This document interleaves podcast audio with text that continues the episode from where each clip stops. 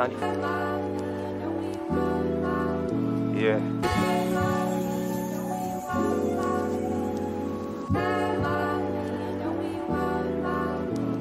Olá, sejam muito bem-vindos ao Muito Temas Diferentes Cast, carinhosamente apelidado de MTDcast.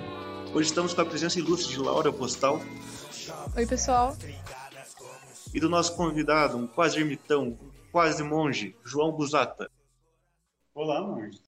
Antes de começar a conversa, lembre de seguir a gente no Twitter, arroba MTDcast, podcast, e no Instagram também, arroba mtdcast.podcast. Lembrando, esse é um projeto em associação com a Escola S. Logo mais será postado lá. Siga o nosso Spotify para ouvir mais podcasts. E vamos lá, qual que é o tema de hoje, Laura? Então, o tema de hoje, eu queria começar com uma pergunta, que é a pergunta que está no título. Vício nas redes, tem como fugir? É possível a gente fugir desse vício? O que eu quero entrar pra gente começar essa discussão é tudo na nossa vida conspira e todas as coisas que a gente faz hoje em dia estão rodeadas nas redes sociais. Então todas as coisas que a gente faz dependem disso e acaba se tornando algo que é assim quase impossível de viver sem. E quais são as consequências de vida e como que a gente pode tentar disso?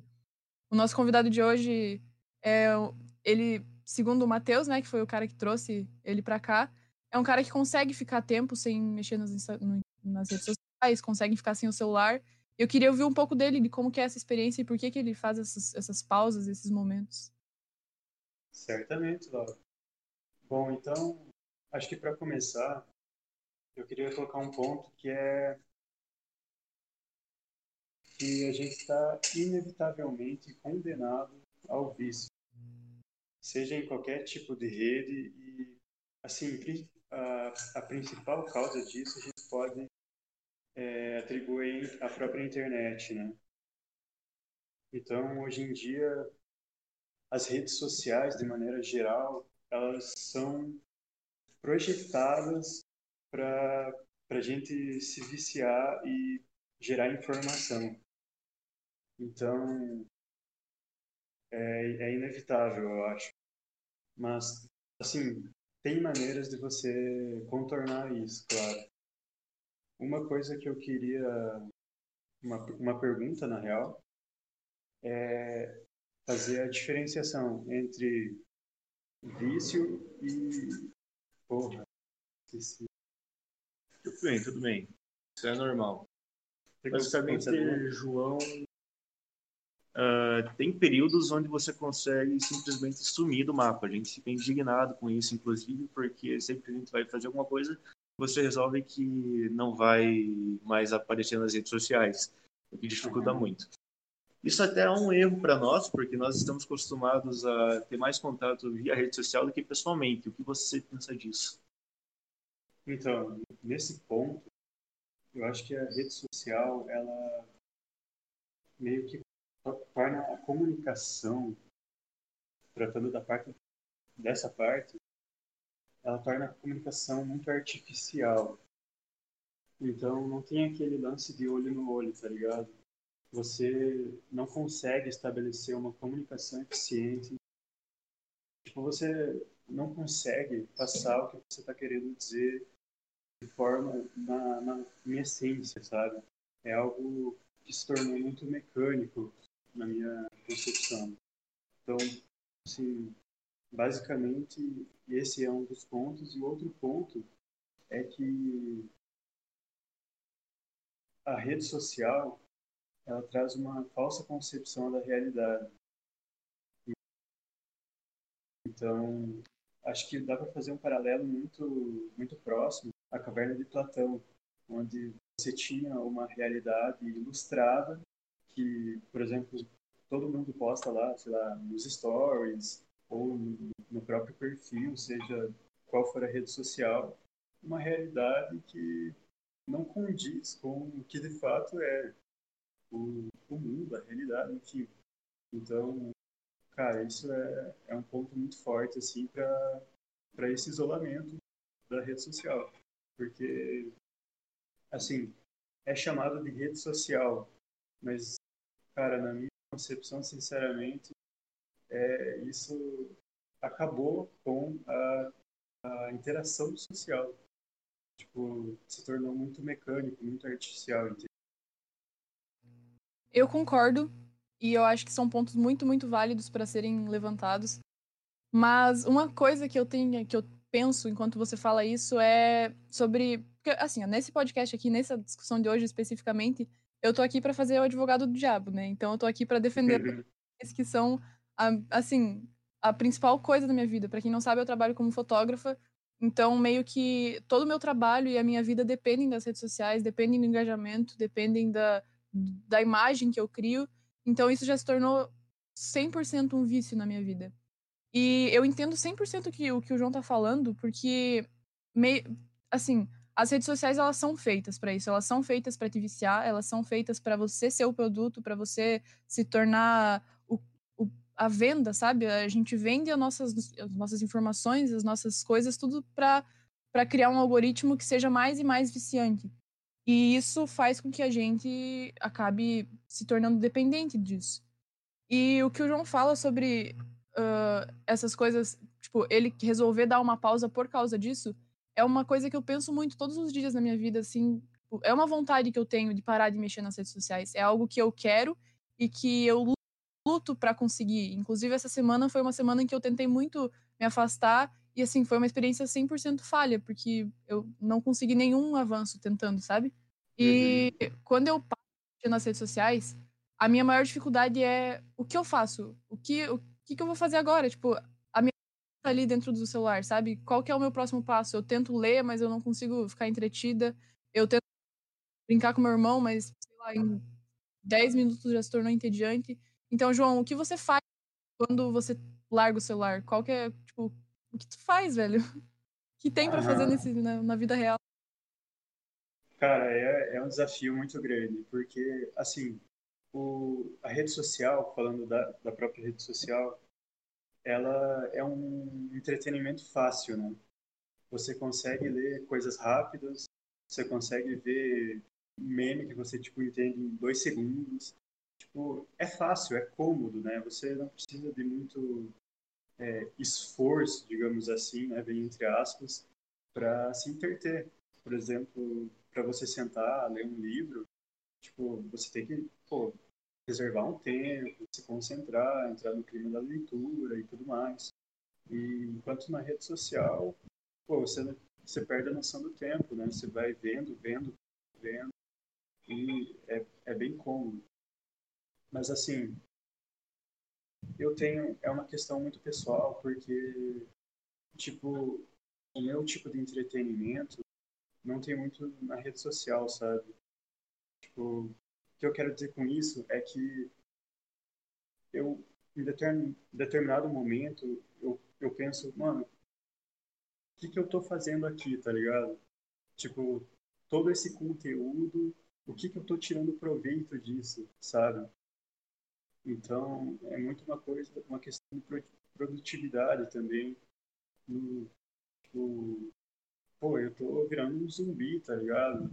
É, o dia inteiro, porque se eu não controlar, eu fico o dia inteiro. Mas, assim, o que eu procuro fazer, de fato, é desinstalar, porque, mano, se, se ficar ali, você inevitavelmente vai entrar. Então, eu desinstalo e procuro fazer outras coisas que não envolvam a internet. Por exemplo, a leitura ou próprio, a própria comunicação cara a cara, que eu acho que isso é um dos principais fatores para mim também. Sabe, a interação social. Basicamente é isso. Assim, tu não, não acho que talvez o lado o melhor lado da internet seja que ela facilitou muito a nossa vida. Tipo, hoje a gente tem no nosso bolso toda a informação da humanidade. A gente não precisa mais desde a evolução da escrita, entende? A partir do momento que a escrita foi desenvolvida, a informação pode ser passada de geração para geração, a gente evoluiu muito. Hoje em dia a gente tem artigos, tem livros de mais de mil anos atrás. Isso facilita muito a gente entender a própria história. Talvez isso seja bom, porém isso mata muito aquele, aquela questão de, de sentimentos. Você conversando com alguém, você não sabe como ela tá. Por exemplo, um... quando você está conversando com alguém e ela manda um ah bom, você não sabe em que sentido é esse ah bom necessariamente. Você não sabe se é um ah bom bom ou um ah bom ruim. Eu, Uhum. eu concordo. Eu acho que, na real, todas as coisas. Todas as. Literalmente, todas as coisas da nossa vida têm um lado bom e tem um lado ruim. Então, eu tava pensando enquanto o João tava falando sobre ele ser improdutivo quando ele tá no celular e, enfim, gastar muito tempo da vida dele que ele podia estar fazendo coisas mais literalmente produtivas pra ah, ao, ao- invés de usar o celular, no caso, né? E o primeiro dos questionamentos que eu tenho, que eu fiz enquanto ele estava falando isso é por que, que a gente tem essa necessidade de ser produtivo 100% do tempo, sabe? É uma coisa que, inclusive, a gente estava discutindo ah, com o professor de filosofia esses dias na aula, que é que essa, que essa ideia de produtividade e de fazer algo e de gerar produtos é algo que veio depois da Revolução Industrial, depois que a gente começou a mudar a nossa forma de pensamento sobre o que, que é ah, a indústria e o que, que é a nossa vida, que a nossa vida tem que ser feita e vivida para gerar lucro. E, e não é uma ideia que é, tipo, humana, sabe? Nem sempre a gente tem que estar sendo produtivo. Mas, Uhum. sim, eu entendo o lado de que quando você tá no celular, você literalmente não tá fazendo nada da sua vida. Só que, pensar assim, dentro da minha vida. Por isso que eu acho que isso é uma questão tão, pesso tão pessoal, sabe? É, e- é, tipo, é individual mesmo essa ideia de produtividade. Porque dentro do meu trabalho, eu só sou produtiva quando eu tô no computador. Então, é algo muito relativo, sabe? Então, até que ponto que essa, essa minha produtividade vai me fazer mal conforme o tempo vai passando, sabe? Será que estar em contato com o computador durante todo o meu dia é algo que vai me trazer alguma coisa ruim? Porque, tipo, isso é uma coisa nova. Ninguém sabe como que é uma pessoa que envelhece com isso, sabe? Tocou aqui o celular, é normal isso. Mas pode voltar ao raciocínio, Laura. Não, já tinha acabado. É isso mesmo, tipo, até isso é uma coisa tão nova, tão nova que a gente não tem ideia de como que vai ser daqui pra frente quando essa geração que tá crescendo com celulares, como que isso vai, o que isso vai virar, sabe? Como que as pessoas vão pensar? Porque como o Matheus mesmo tava falando, isso facilitou muito a nossa vida. Mas é como a gente discutiu ontem, Matheus. É é, é a era da informação, é a era da informação rápida, mas também é a era da desinformação. É a era que qualquer pessoa pode falar o que quiser e opinar sobre o que quiser, onde no Twitter a gente só vê ódio, sabe? A gente só vê as pessoas criticando, criticando, criticando e não tendo uma discussão. O, Twitter não é um lugar que você vai conseguir fazer uma discussão. Não é um lugar que você vai conseguir desenvolver um argumento. É um lugar onde você vai falar frases de efeito, você vai criticar, vai odiar as pessoas.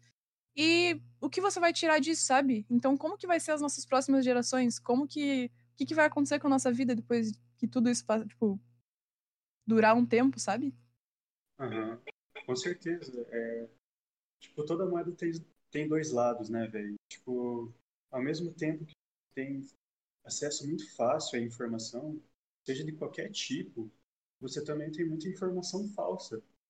E assim como você a rede, a rede social tem dado voz, a, por exemplo, a minorias, ela tem dado voz a pessoas com discurso de ódio.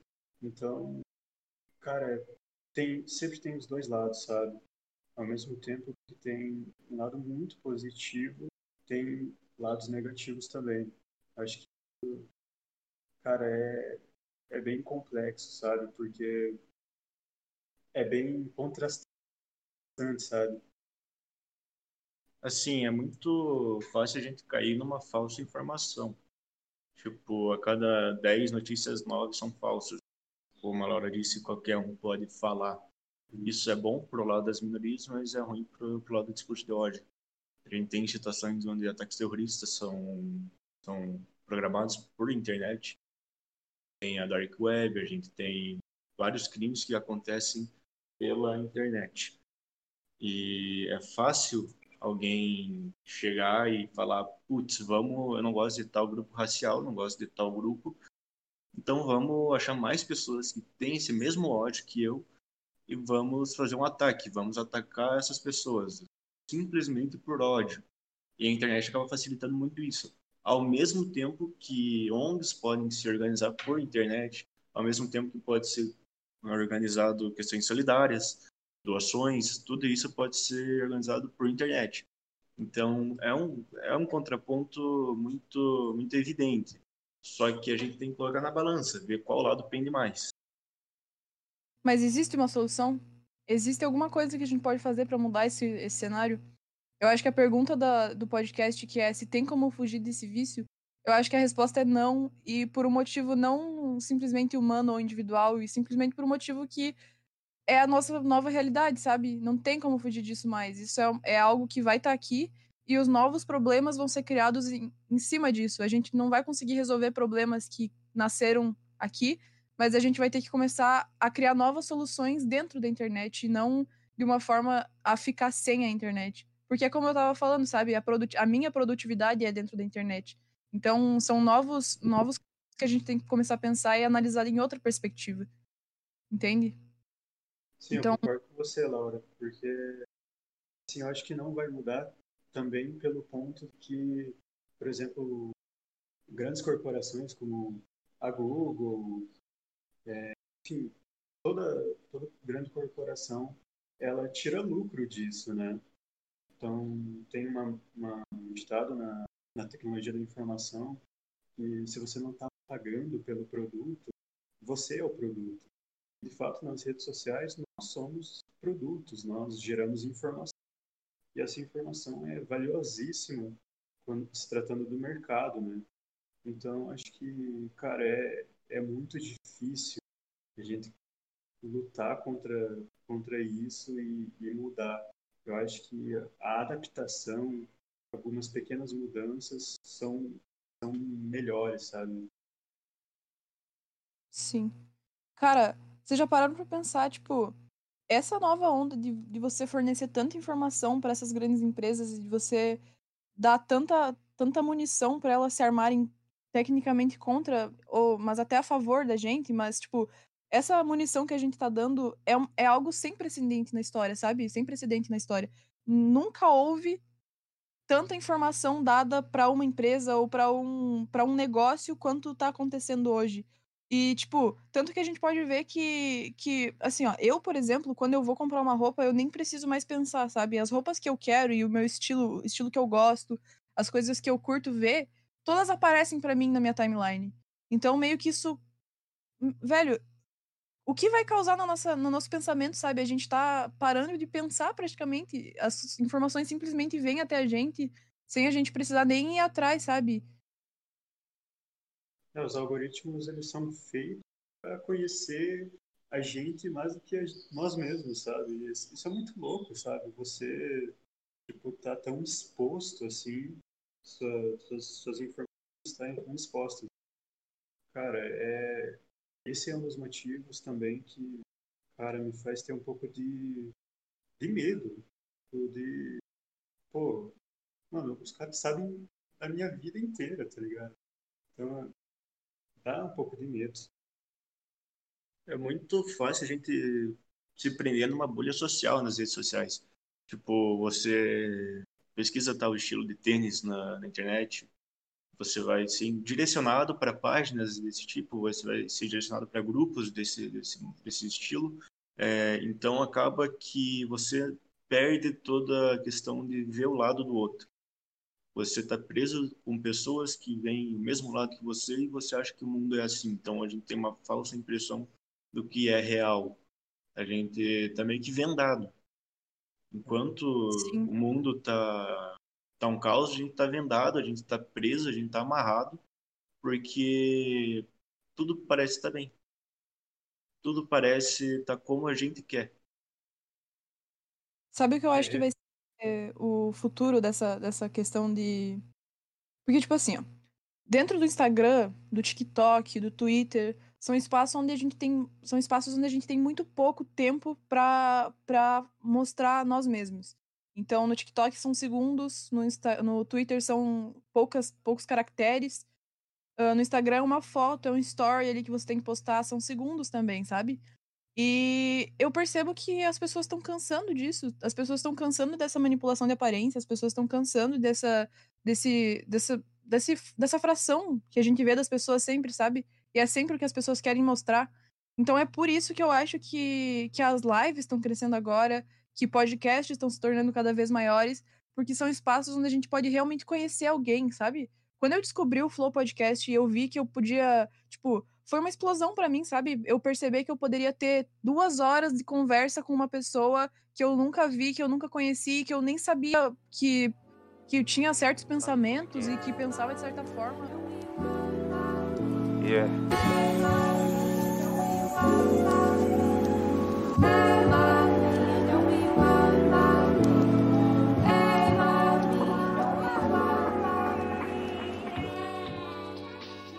Bom, continuando o raciocínio, deve- tivemos um probleminha aqui, mas tudo resolvido. Ah, o que vocês acham? Vocês concordam que o futuro é as lives, que o futuro é o podcast e é essa forma de, essa nova forma de comunicação? Eu acredito que sim. Sinceramente, eu acho que hoje a questão psicológica está muito mais em ascensão. E a partir do momento que você consegue ver as reações reais de uma pessoa, mesmo que por, mesmo que de longe, você sabe o que, consegue imaginar, tu consegue sentir aflição junto da pessoa, tu consegue sentir emoção junto da pessoa. E isso é algo que é muito valorizado e está sendo muito valorizado.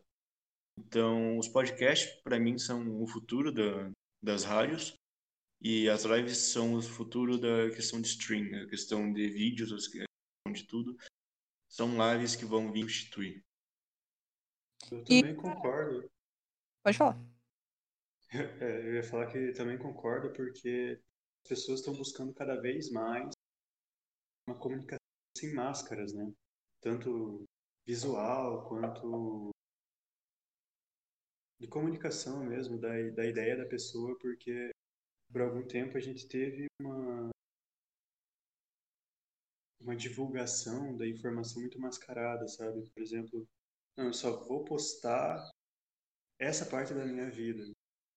Tipo, por exemplo, no Flow Podcast que vocês citaram, a gente vê a pessoa compartilhando é, a vida dela sem, sem máscara, sabe? Tipo, de vários ângulos. Então é uma comunicação muito mais verdadeira e eu acho que isso vai ser o futuro, né? Tá ganhando cada vez mais espaço. Eu acho que, que isso é um, um grande avanço no sentido, tipo, se, se os podcasts e as lives se tornar algo muito maior, o que já está se tornando e que é fácil prever que vai se tornar cada vez maior, só observando o Flow que cresce, todo mês ele cresce em níveis absurdos. E isso é algo que é que pelo menos pra mim me empolga bastante, porque o tanto de informação e de coisa, de conclusões novas que eu tirei só ouvindo opiniões contrárias à minha dentro do Flow ou dentro de outros tipos de podcast, isso já é algo muito muito válido para nossa vida, sabe? E se por um lado as fake news e as informações compartilhadas de forma rápida e falsa e, enfim, eleger um presidente, talvez as lives e a conversa mais longa isso seja algo válido para as próximas gerações, sabe? Então, imagina se a gente tem um presidente que, que. Um presidente não, mas vamos, tipo, alguém muito influente que acaba indo em algum, algum desses, desses podcasts, dessas conversas longas, e lá consegue conquistar mais pessoas. Que foi o que aconteceu com o Boulos, sabe? Não sei se vocês viram que o Boulos foi pro, pro, pro Flow, e Sim. teve muita gente no Twitter que tava vendo, ah, falando como quando ele viu o Boulos ah, argumentando ali, mudou muitas opiniões dele. Então eu acho que isso é um espaço muito massa que a gente tá abrindo, sabe, para as pessoas terem voz de falar, falar as opiniões dela. Não sei se vocês viram o Flow com o Xandão também. E, tipo, o Xandão era uma- um cara que eu, que, tipo, eu não acompanhava, eu só via, eu só via os memes, mas que, tipo, ele é uma pessoa como qualquer outra, sabe? E dentro do Flow ele deu as opiniões dele, polêmicas ou não, não importa. São opiniões válidas e que merecem ser ouvidas, sabe? Eu acho que isso é um espaço muito massa que tá se abrindo. É algo que me, me empolga bastante. O único problema que eu vejo nisso é que a gente só está mudando o foco. A partir do momento que a gente tem algo que é mais mais fácil de, de a gente digerir, a gente não pensa muito. Porém, com lives a gente está pensando. Só que a gente ainda é produto. A gente ainda vai estar sendo direcionado a lives que são do nosso interesse. Sim. A gente aí o que vai depender são dos criadores. Porque então... se os criadores resolverem focar num, num, único nicho, a gente não vai conseguir evoluir nada. Tipo o Flow. O Flow ele consegue trazer várias pessoas diferentes. Eles tra é trouxeram o Arthur Duval, trouxeram o Boulos, trouxeram já várias pessoas diferentes. Então vai estar mais na mão dos criadores do que na mão do próprio algoritmo, que é algo bom. Porém, a gente ainda está sendo produto. A gente ainda está consumindo, a gente ainda está perdendo nossos tempos vendo isso. Não Mas é como eu falei antes, sabe? É como eu falei antes, não tem como fugir disso, não tem mais o que fazer, não tem como a gente voltar atrás. A tecnologia não vai morrer, a tecnologia não vai sumir. O que a gente tem que encontrar é uh, criadores de conteúdo que abram espaço para outras pessoas e a gente tem que dar força para eles. É a gente que vai fazer, querendo ou não, claro que a, a, as empresas têm muito mais poder, mas se a gente dá na mão de pessoas como, como o Monark e o Igor, o Igor 3K, que estão abrindo espaço do, da sala deles para outros podcasts que eles acreditam e que eles sabem que vão fazer o mesmo que eles estão fazendo, é nessas pessoas que a gente tem que apoiar, sabe? Se tu tem uma grana, apoia o Flow, cara, apoia, apoia esses projetos, apoia nós, se vocês acham, acham que isso vai dar certo, sabe? A gente pretende trazer pessoas com opiniões contrárias, a gente pretende trazer pessoas de muitos outros, outros nichos e, enfim, muitos outros assuntos aqui para cá.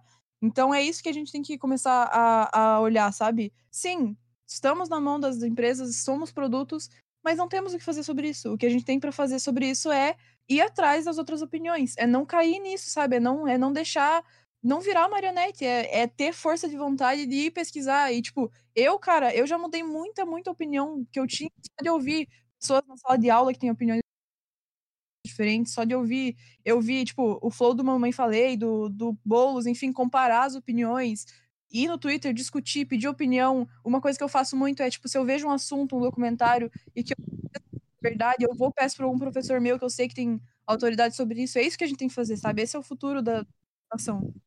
Sim, a discussão é, cara, é, é fundamental e a, apoiar quem faz isso também, cara, é, é o que a gente tem que fazer. Os, os criadores de conteúdo são têm uma responsabilidade muito grande, sabe? Por, por, esse, por essa informação e diferentes pontos, enfim, para dissolver a, a, polarização que a rede social causou, dissolver todas essas bolhas sociais que são nocivas, né? Que isolam as pessoas em grupo, enfim. Os criadores de conteúdo são fundamentais. Assim, eu não sei a opinião da Laura, eu não sei a opinião do Logerse, que é o outro interlocutor, mas a minha ideia com esse podcast é trazer pessoas reais aqui, não somente pessoas famosas. Eu não quero não quero sentar na frente do Felipe Neto, não quero sentar na frente de um Lula, de um Bolsonaro, eu quero sentar na frente de uma pessoa que não, não, não esteja presa a algo que eles se colocaram, tipo, uma pessoa que tenha medo de falar por causa da sua reputação. Eu quero pessoas reais. Eu quero pessoas que nem nós. Eu quero que todo mundo Mas possa falar. Você tá caindo, você falando isso, você, eu acho que você acaba caindo no, na questão de não trazer essas pessoas. Sabe? Eu acho que não importa, não importa quem você for, você pode ser presidente dos Estados Unidos, você pode ser qualquer pessoa, você tem opinião. E por mais que você esteja preso a, a essa, a essa manipulação de aparência, eu acho que a gente, tipo, claro, essas pessoas têm suficiente para falar. Eu concordo com você de a gente chamar pessoas, tipo, reais e que têm opiniões que não estão sendo ouvidas e chamar para cá. Mas eu acho que, tipo, o futuro que eu digo é de trazer todo mundo, sabe? Eu acho que a gente tá com esse espaço aberto para pro mundo, sabe? Mas, assim, claro que a gente não vai, quer dizer, talvez em um futuro muito, muito, muito distante a gente consiga trazer essas pessoas. Mas eu acho que as portas estão abertas, sabe, para qualquer tipo de pessoa. E essas pessoas, elas são reais, querendo ou não.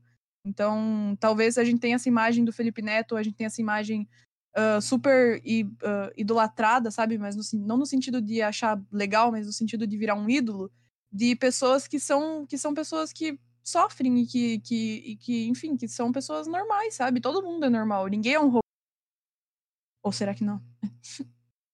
Não, tá olhando esse ponto agora, eu acho que concordo contigo. Talvez, talvez não deixar de trazer essas pessoas, mas talvez, sei lá, vou colocar um contrato. Você tem que ser sincero aqui.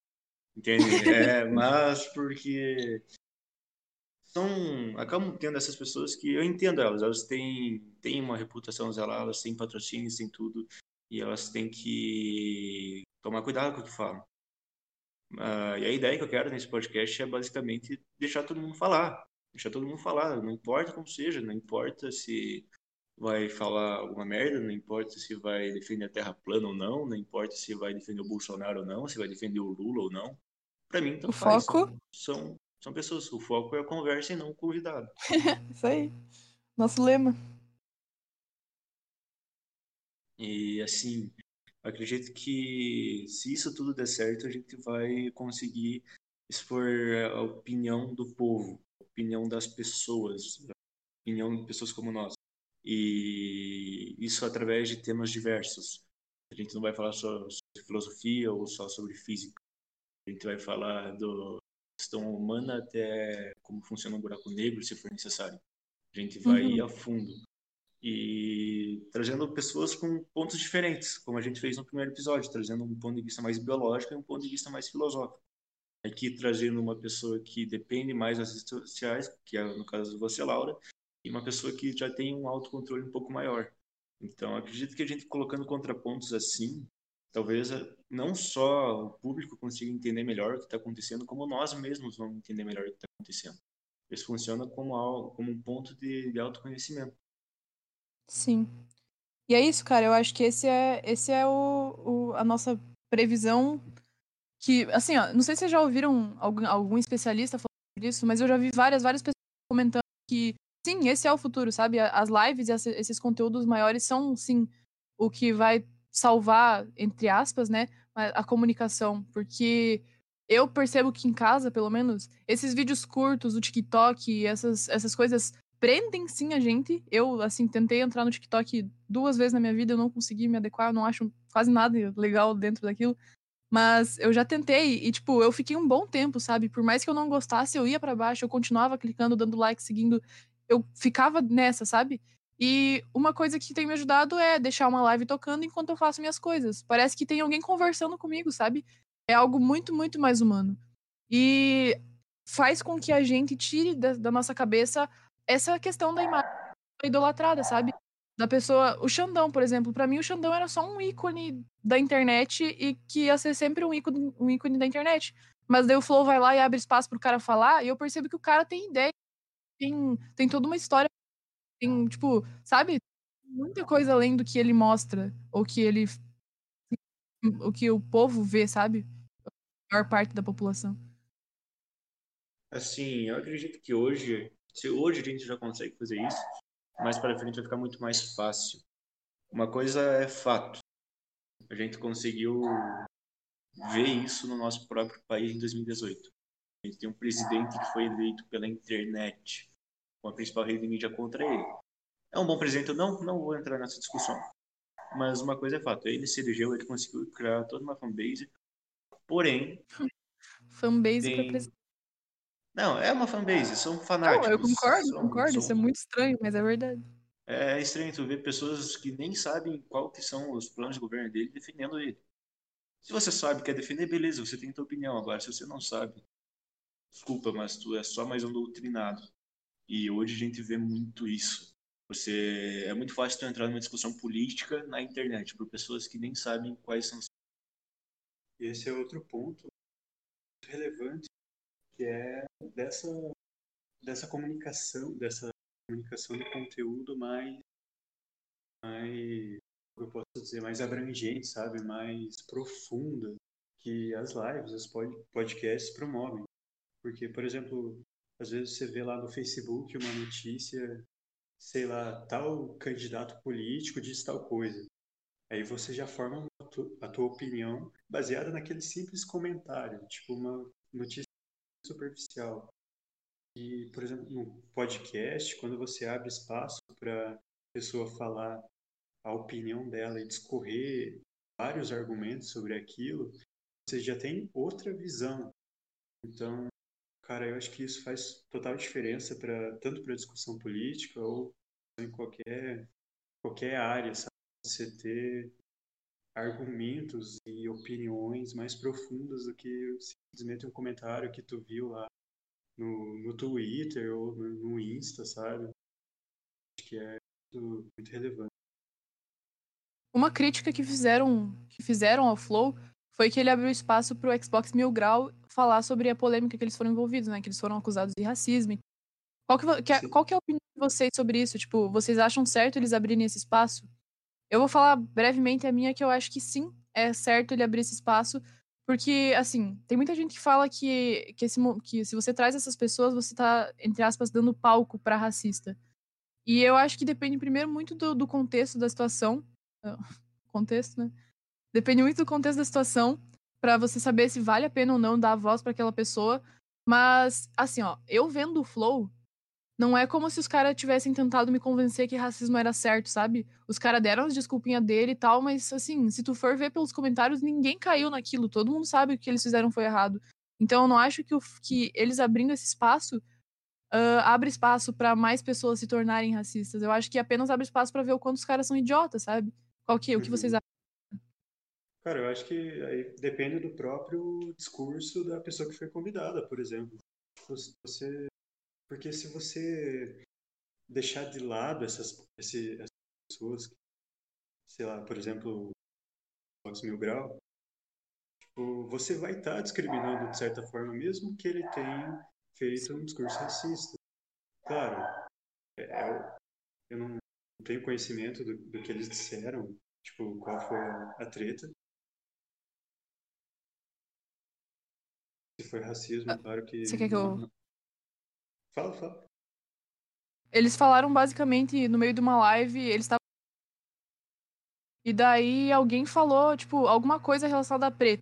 Ah, isso aí tinha que ser preto, não sei o que lá. E daí um cara que não era do Xbox Mil Grau, mas ali, alguém que tava jogando com eles, falou: É, esses pretos aí tem que tudo voltar pra senzala, não sei o que lá. E, tipo, o Xbox, o, o- a galera do Xbox Mil Grau não comentou sobre isso. Tipo, eles não falaram, é verdade, não sei o que lá. Mas se eu deu pra ouvir uma risada ou alguma coisa assim, tipo, eles não repreenderam, sabe? Eles só deixaram passar esse comentário. E, tipo, é isso que eles estavam fa- que eles estavam discutindo. Eles estavam falando, não, cara, a gente não tem nada a ver com isso. Mas, assim, você, você ouve esse comentário, você na hora tem que repreender. What the fuck, velho? Presta atenção no que tá falando e que está passando pro teu público. É, mas, é, cara, você tem que dar chance da, da pessoa, no caso do grupo, né? Se, se explicar, dar o seu ponto, pô, falar, a gente concorda, a gente não concorda, tipo, acho que você não pode cair no cancelamento total, tipo, não, tipo, pô, a gente, eles consentiram com isso, a gente vai cancelar eles totalmente e não vai dar a chance para eles darem uma explicação, e, enfim, cara, eu acho que isso é, é um pouco meio errado, sabe? Você, tem, você tem que que- dar chance de, de opi- da pessoa opinar de fato. Acho que, como vocês falaram, depende muito da, da situação. Por exemplo, eu não abriria para Ku Klux Klan falar. Eu acho que esses caras têm que pegar fogo. Sinceramente, eu não gosto desses caras. Vamos, vamos combinar. Mas essa situação que aconteceu, eu acredito que sim, eles têm, têm que ter essa chance de, de se defender. Todo mundo tem que ter o direito de se defender, a não ser que tu seja da Klux Klan. Aí não. Desculpa, mas aí não. Eu acho que o que você fala tem muito, muito sentido, porque, tipo, sim, nesses casos, nesse caso, especificamente, eles estavam errados. Quer dizer, há pessoas que discordam, mas na minha humilde opinião, eu acho que eles estavam errados em não ter repreendido e tal. E nesse caso, ah, é meio óbvio que, ah, que o lado dele está errado. Mas e quando tem um cancelamento, tipo, um, entre aspas, cancelamento, né, de uma pessoa que talvez não tenha, não tenha cometido erro? Se você for usar a, a, a tática de, tipo, não chamar ninguém que foi cancelado ou não chamar ninguém que tem uma opinião polêmica, você acaba caindo, tipo, você acaba tirando o- a chance de, da- de, a pessoa, de outras pessoas que foram injustamente acusadas ou que foram ah, ou que são injustamente julgadas na internet por algum comentário, ah, você tá tirando a chance dela se defender. Então, é, é a armadilha da, da, da liberdade de expressão, né? Se tu, se tu vai dar liberdade de expressão pra todo mundo, vai ter gente falando merda, vai ter gente sendo racista, vai ter, vai ter essas coisas, mas isso faz parte. Eu acho que entra dentro da, da liberdade de expressão a gente conseguir discutir e argumentar contra essas pessoas, não simplesmente calar. Eu acho que calando elas só vão se unir e só vão, tipo, você calar uma pessoa, você não vai fazer ela mudar de opinião. Você só vai fazer ela ficar com mais raiva e acreditar mais ainda naquilo. Então, eu acho que é sempre importante a gente abrir esse espaço, sempre válido. Uma coisa é fato, se você não der espaço para elas falar, elas vão arranjar um espaço para falar. Então, é só a gente ver grupos extremistas na internet. Mas tem é isso, discurso de ódio na internet. Então, essas pessoas vão sim conseguir falar. Agora, se você der os termos certos para ela falar, aí talvez tu consiga entender o lado dela e não deixar ela com mais raiva ainda. Basicamente, sim, a internet está em todo canto. Não tem como negar isso. Então, você tem a opção de deixar a pessoa falar com a tua presença ou deixar a pessoa falar sozinha. Aí que você vai, vai decidir. Sim. E fora que. Pode falar, pode falar. É que, assim, mesmo que, é, claro, todo o discurso de, de ódio, preconceito, é, cara, é meio que inaceitável, assim. Mas se você não dá, se você tirar totalmente a voz dessas pessoas, você não vai conseguir tirar uma discussão. Você sempre consegue discussão daquilo. Por que, que a pessoa está. Tá, qual é a base daquele discurso de ódio? Entender. É, tipo, você. Não que ela esteja certa é, ou esteja é. errada, mas você consegue tirar uma discussão, você consegue tirar um ponto, enfim. A discussão é sempre válida. Sim. E fora que a censura, tipo, é mais do que comprovado que censurar não funciona. É só tu ver por exemplos da história. Tipo, eu vou citar o Flow pela 45 vez, mas eu tô assistindo muito, muito ultimamente. E eu tava vendo ontem com o Marcelo D2. E ele tava comentando sobre a sobre Planet Ramp, né? Que é a antiga banda dele. E como que. Não sei se vocês sabem, mas eles foram presos por causa das músicas, enfim, por causa da apologia às drogas e tal. Mas teve uma música, se eu não me engano, não lembro se foi ele ou se foi algum alguma coisa que ele comentou de outra banda, mas que teve uma música que foi censurada que não deixaram tocar em nenhum lugar, alguma coisa assim. E quando ela saiu, tipo, ela tinha, ela, sido, ela tinha sido censurada antes de ser lançada. E quando ela saiu, teve muito mais gente que queria ver. Por quê, sabe? Por que, que foi proibida? Então, a gente tem em nós essa, essa sensação de que quando é proibido é melhor, sabe? Ou quando é proibido é mais, é mais interessante ou alguma coisa assim. Então, quando a gente, quando a gente tira, quando a gente cala essas pessoas, uh, os racistas, enfim, todos esses preconceitos, a gente está dando muito mais curiosidade para outras pessoas que estão meio fora desse assunto de ir lá ouvir os caras. Então, tipo, às vezes as pessoas vão lá no canal dele ouvir as, das pessoas, né, ouvir uma opinião racista, uma opinião machista, enfim, uma opinião controvérsia e que lá no canal dele está sendo muito mais bem construída sem argumentos para contrários. Então eu acho que ao invés de a gente calar os caras e deixar eles criar o próprio espaço, aí assim como ele tava falando, sabe? A discussão é sempre válida e sempre vai ser a melhor opção, porque dentro da discussão a gente consegue trazer o lado entre a certo ou entre tipo, o lado contrário e deixar as pessoas decidirem. Você vai estar gerando um espaço para todo mundo. Porque se você não faz isso, consequentemente você vai estar criando mais bolhas sociais. Acho que a gente desviou um pouco o tema aqui. eu ia dizer isso agora, é, Matheus. Eu ia dizer, dizer bastante. Mas isso é, é, a melhor coisa. Para mim, eu acho melhor até vá, fique pensando assim sobre as coisas do que a gente fique preso num, em alguma coisa e acabe perdendo. Acho que saiu muita, muita coisa interessante aqui dessa conversa. E pra gente voltar pro tema, eu acho que a gente podia ler as perguntas, né, que mandaram no Insta. Pode ser. Lê lá. Então, agora que a gente tá indo pra reta final, já estamos um tempinho conversando. Eu vou ler. Toda semana a gente vai fazer uma enquete no Instagram para poderem participar. Então, vocês que estão ouvindo aí, quem quiser participar do, do, do, podcast, que tem algum comentário, tem alguma coisa, a gente vai estar tá sempre disponibiliz, disponibilizando lá o tema e uma caixinha de pergunta para você poder mandar sua pergunta e poder participar aqui com a gente. Então, a primeira pergunta que fizeram foi: a internet favorece ou dificulta as relações interpessoais? Na minha opinião, ela, ela facilita, porém ela mecaniza. O que eu quero dizer com isso? A comunicação se torna muito rápida,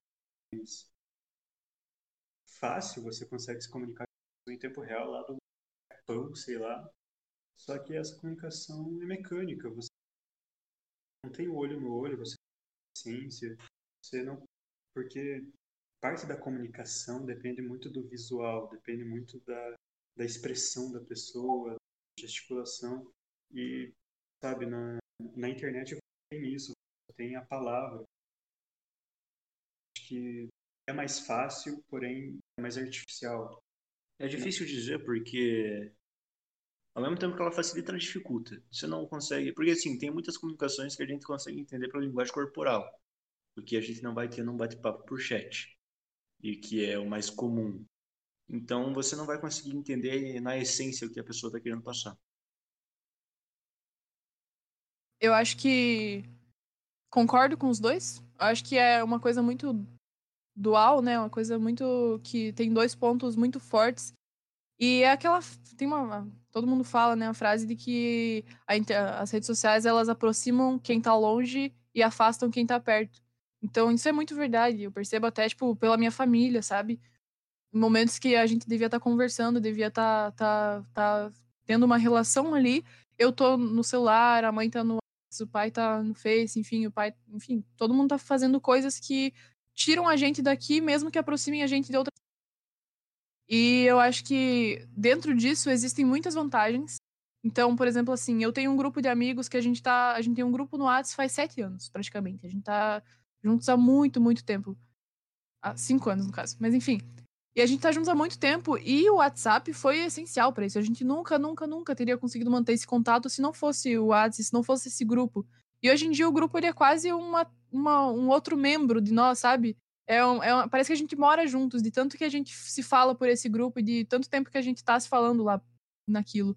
Então isso é um ponto positivo, só que isso ao mesmo tempo não deixa a gente criar conexões verdadeiras.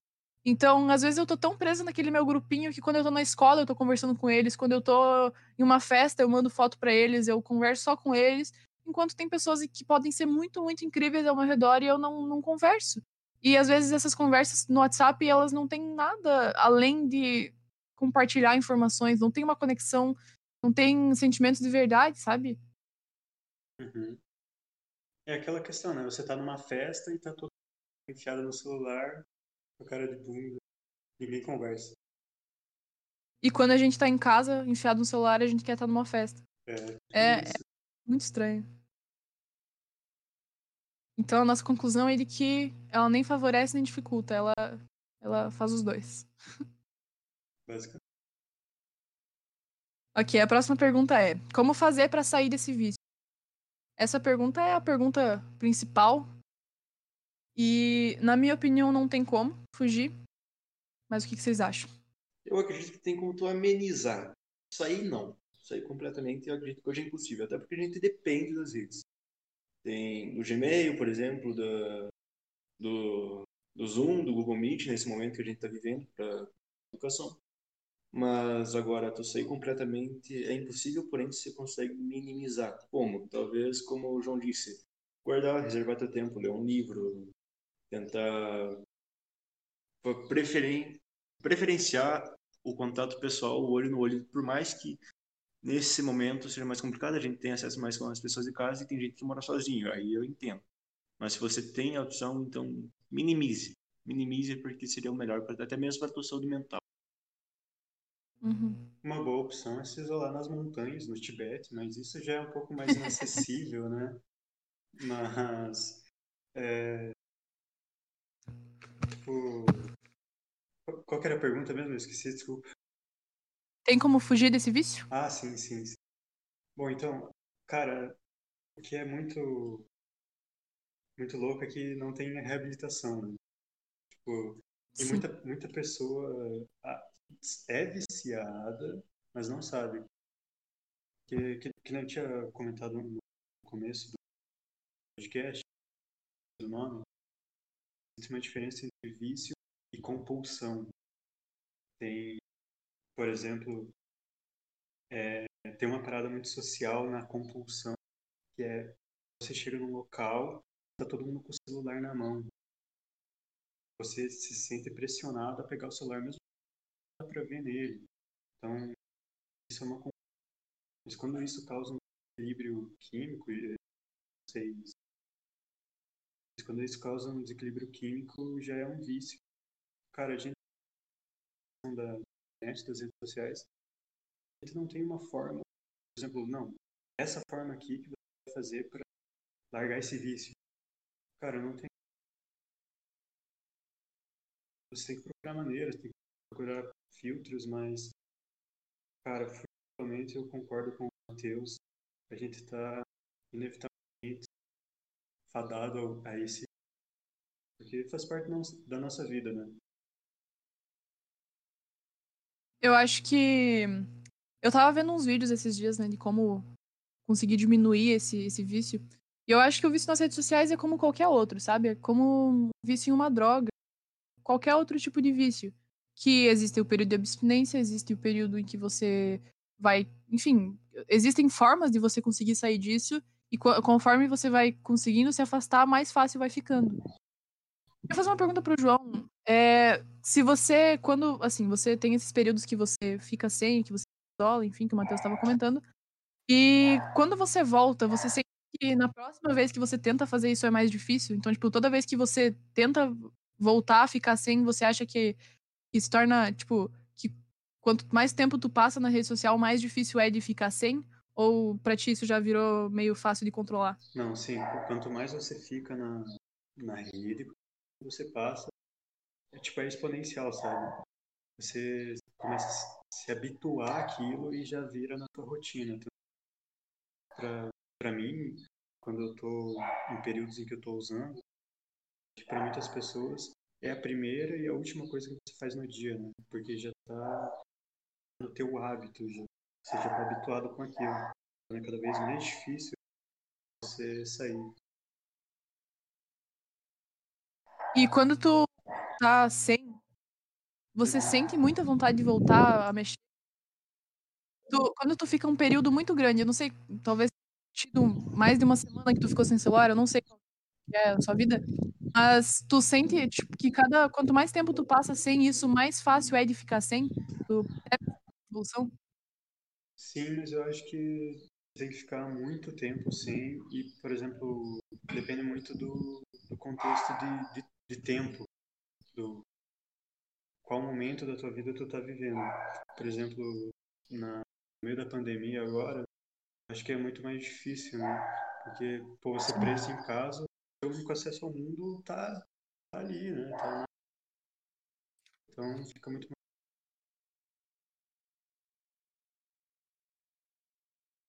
E você tem. Vocês estão me ouvindo? Sim, estamos sim. Uh, e você tem alguma, alguma dica, algo, alguma coisa que você sugere que as pessoas façam para largar sei lá, algum jogo ou alguma coisa, alguma coisa que você faz em casa só livro, que, algo que você recomenda para as pessoas fazerem longe do celular? Você, Matheus, também, qualquer pessoa aí que puder responder. Assim, claro, que a gente falou, você pode ler, você pode lá, aprender um instrumento, sei lá, é, procurar atividades mais, sei lá, brincar com o teu cachorro. Faz algo que tu fazia quando tu não tinha internet, tá ligado? Eu ficava, sei lá, brincando com qualquer coisa. Enfim. Se tu, tu não consegue, o que eu faço às vezes é procurar fazer no celular fazer algo diferente da rede social. Por exemplo, uhum. algum aplicativo, sei lá, aplicativo de desenho, eu gosto muito de desenhar também. Tem de leitura, tem, mano, tem muita que, que ajuda também. Tem limitador de tempo de ativo, enfim, tem bastante opção dentro do próprio celular. Sim. É, eu acho que a gente tem que começar a olhar para o celular de uma forma não só como um vilão, mas também como... Então, às vezes, desinstalar todas as redes sociais e tentar fazer algo mais divertido. Eu curto muito jogar Tetris. Eu, é uma coisa que é um grande vício da minha vida, mas que me acalma e que me ajuda. Às vezes eu tô vendo, assistindo uma coisa e jogando Tetris. Então, tipo, essas coisinhas que te ajudam a descansar e te ajudam a colocar o cérebro meio que num período de não ficar pensando tanto, não ficar se estressando, eu acho que essas coisas também são válidas. Então, nem sempre o celular vai ser o vilão da história. Existem aplicativos tipo Forest que, que você pode utilizar para ajudar você a fazer isso. Então, utiliza. A gente tem que sempre tentar utilizar as ferramentas que a gente tem, as tecnologias que a gente tem para o nosso bem, né? Não só tentar colocar elas como algo ruim sempre. Eu uhum. tenho usado bastante o Cifra Club, para que no momento estou aprendendo a tocar um instrumento novo. E é algo que tem me ajudado bastante. Tem matado bastante tempo da minha vida, assim. Não no lado ruim, não no jeito ruim de falar. Mas o tempo que eu gastaria em redes sociais, eu estou gastando nisso. Sim, e existe diferença entre as próprias redes sociais, por exemplo, no YouTube você tem muita ativo, tem cada vez mais podcast no, no próprio YouTube, tem cada vez mais conteúdo educativo de temas científicos. Enfim, você tira muito mais proveito, eu, pelo menos, tiro muito mais proveito do YouTube do que com o Twitter, por exemplo, direto com o ódio de todo mundo. Tem essa diferença, né? Tem um, tem um filtro. Legal. Próxima pergunta que a gente tem aqui é: Tu acha que temos o risco de um vazamento de dados colossal? Cara, assim, muito, a gente nunca lê o, os termos de privacidade, né? Quando a gente qualquer coisa. Tipo, mano, se você for ler, você vê que tu, as tuas informações, os teus dados, eles estão muito suscetíveis às grandes corporações, né? nem a gente tinha falado. Por exemplo, o Facebook, ele sabe o que você curtiu, ele sabe até na quando você rolando entre as publicações, ele sabe quanto tempo fica entre, entre uma publicação e outra. Cara, dá para saber muito sobre uma pessoa através disso. E tem, claro, o algoritmo deles é muito complexo, então, mano, todas as informações são, são suscetíveis. A não ser que você não aceite os termos de privacidade, né? mas geralmente a gente lê, aceita e sabendo que a gente, a gente tem essas informações lá na central deles. Tem algo a falar, Matheus? Eu acredito que, que é difícil ter um vazamento, porque são informações que nós humanos não temos, são todos algoritmos. Então, muito dificilmente teria um vazamento. E a questão de você não aceitar os termos de privacidade, de privacidade é simples, tu não usa. É, se tu não aceitar, não tem como é. tu usar. Eles já colocam isso. Eu acho que essa ideia de vazamento de dados é uma, é uma preocupação besta. Acho que assim, os nossos dados já estão sendo usados, os nossos dados já foram, entre aspas, vazados. As empresas usam todos os nossos dados a favor deles. Então, tipo, esses, esse vazamento de dados em, a nível colossal já está acontecendo e acontece todo dia. Está acontecendo agora, enquanto a gente está usando o Discord, está acontecendo a todo 100% do momento que a gente está nas redes sociais. Então, o nosso maior, o maior, o maior problema disso não é vazar esses dados. Tipo, o que, que as empresas têm a ganhar vazando esses dados, sabe? Eles só vão estar tá dando munição para outras empresas crescerem. Então, o problema real é a gente se tornando fantoche disso, sabe? Se tornando fantoche de empresas que estão com esses nossos dados, que estão com essas informações sobre o que a gente curte, o que a gente assiste. E são, é isso que a gente vai perder, sabe? A gente vai perder a nossa capacidade de escolher o que a gente quer ver de verdade e ficar refém desse, desse sistema decidido por uma empresa. Acho que esse é o real problema. Um vazamento assim, de dados não, não existe uma preocupação real sobre isso, eu acho. Sim. É, a questão do, do vazamento, assim, a concepção da palavra, não, né? Tipo, por exemplo, vazar tuas fotos. Ninguém vai fazer isso, dizer, falando das corporações. Mas eles têm acesso, sabe? A questão do vazamento. Sim. Não. Então, a última pergunta que termina esse podcast é: por que somos tão propensos a cair nesses tipos de vícios? E eu quero iniciar essa parte dessa discussão falando que a gente é propício a cair nesses vícios porque literalmente as redes sociais elas são pensadas e as principais discussões dentro das empresas são como que a gente vai prender essas pessoas aqui?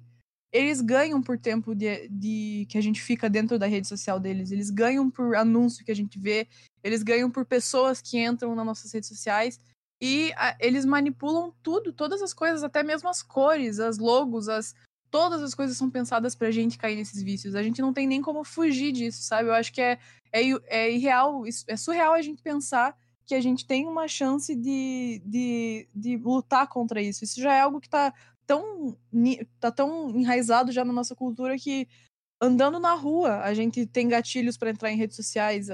Conversando com pessoas, a gente tá falando sobre YouTube, a gente tá falando sobre um monte de coisa e eu já tô com vontade de ir, de entrar, sabe? Inclusive, talvez assim, ó, durante esse podcast, eu peguei meu celular uma hora e eu entrei no Instagram e falei, meu Deus, o que eu tô fazendo, sabe? Eu tô tendo uma conversa aqui, larga isso. Eu tô justamente falando sobre isso, sabe? Uhum. Eu acho uhum. que é impossível, é, é, surreal, é irreal a gente pensar que, que existe uma forma de não cair nesses. É, o nosso vício é lucrativo, né? De forma simples. Ele gera lucro. E também tem a, a parada social, tipo, todo mundo usa, todo mundo tem contato, todo hum. mundo tá o tempo todo. E se tu tá fora disso, você se sente deslocado. Eu, quando fico alguns dias sem usar, eu, pô, parece que eu tô, sabe, perdido no tempo. E, mano, o nosso mundo hoje em dia tá muito ligado a eu acredito que hoje a gente é viciado porque a gente precisa. Assim, a gente precisa do básico da, na internet. A gente necessita no mundo que a gente vive. E isso é agradável, isso facilita muito. Então é fácil a gente cair nesse vício. Por isso que é tão, tão normal a gente tá mexendo no Gmail e logo, questão de segundos, mudar para o Instagram para rolar o feed, mesmo que tu tenha um trabalho importante para fazer. Então é, uma, é algo que se torna até mesmo compulsivo. Você está ali e você necessita, você sente essa necessidade de fazer isso. Você não sabe exatamente o porquê, mas você faz. E, cara, hoje em dia não tem, assim, ó, nem existe a possibilidade meio que eu ter as redes Porque é como as empresas se comunicam, é como a escola tá dando aula agora. Eu literalmente não posso ficar sem um meio de comunicação aqui, porque senão eu não vou ter mais aula, eu não vou conseguir me formar no ensino médio. Então, tipo, Cara, é impossível a gente ficar sem. E é por isso que, que essa discussão de hoje foi tão interessante, porque a gente chegou à conclusão de que a forma não é largar, a forma que, que é a certa de se fazer, assim, a que é a mais eficiente, é a gente usar essas coisas a nosso favor, consumir conteúdos interessantes. É, o lance é saber usar. Né? Então, acho que para finalizar isso, a gente pode repetir a pergunta do início. Laura, a palavra é toda tua. então, primeiro queria agradecer ao João. Muito obrigado por ter aceitado vir aqui. É muito legal ver novas. Uh, em segundo lugar, eu queria só chamar vocês para ir novamente na nossa redes acompanharem a gente. Seria muito legal que vocês uh, participassem que vocês fossem nas nossas redes sociais e fizessem perguntas, chegassem pra gente. Cara, pode chamar a gente em qualquer momento, ó. Eu, o Matheus Sartor, o professor Ricardo e o Pedro Loguércio. Estamos todos disponíveis, liberamos as nossas redes sociais para vocês pegarem fazendo perguntas, sugerirem temas. Até se vocês quiserem participar de algum episódio, fala assim: ah, eu gostaria muito de participar em algum episódio que vocês falassem sobre isso. Então chama a gente, tem muita novidade vindo, a gente ainda tá construindo pessoal, temos investimentos talvez por vir aí. Então tem muita coisa muito legal pela frente e é muito importante que vocês apoiem projetos como esses que são criados, que foram criados, né? For, essa ideia toda foi toda desenvolvida por, pelo professor Ricardo. Então é uma iniciativa muito independente ainda e é muito muito massa que eu esteja fazendo parte disso. Eu fico muito grata também. E os vícios sociais, é possível fugir? Jovens telas trincadas como suas relações. É um milhão de planos pra preencher seus corações. Jovens telas trincadas como suas relações. É um milhão de planos pra preencher seus corações. É. Ela me disse que prefere o vício do que ficar vendo seu pai no celular de domingo. O bairro parece nobre. Acho que não temos amigos, pelo visto não temos amigos. Me veja pela tela do iPhone, senão é difícil.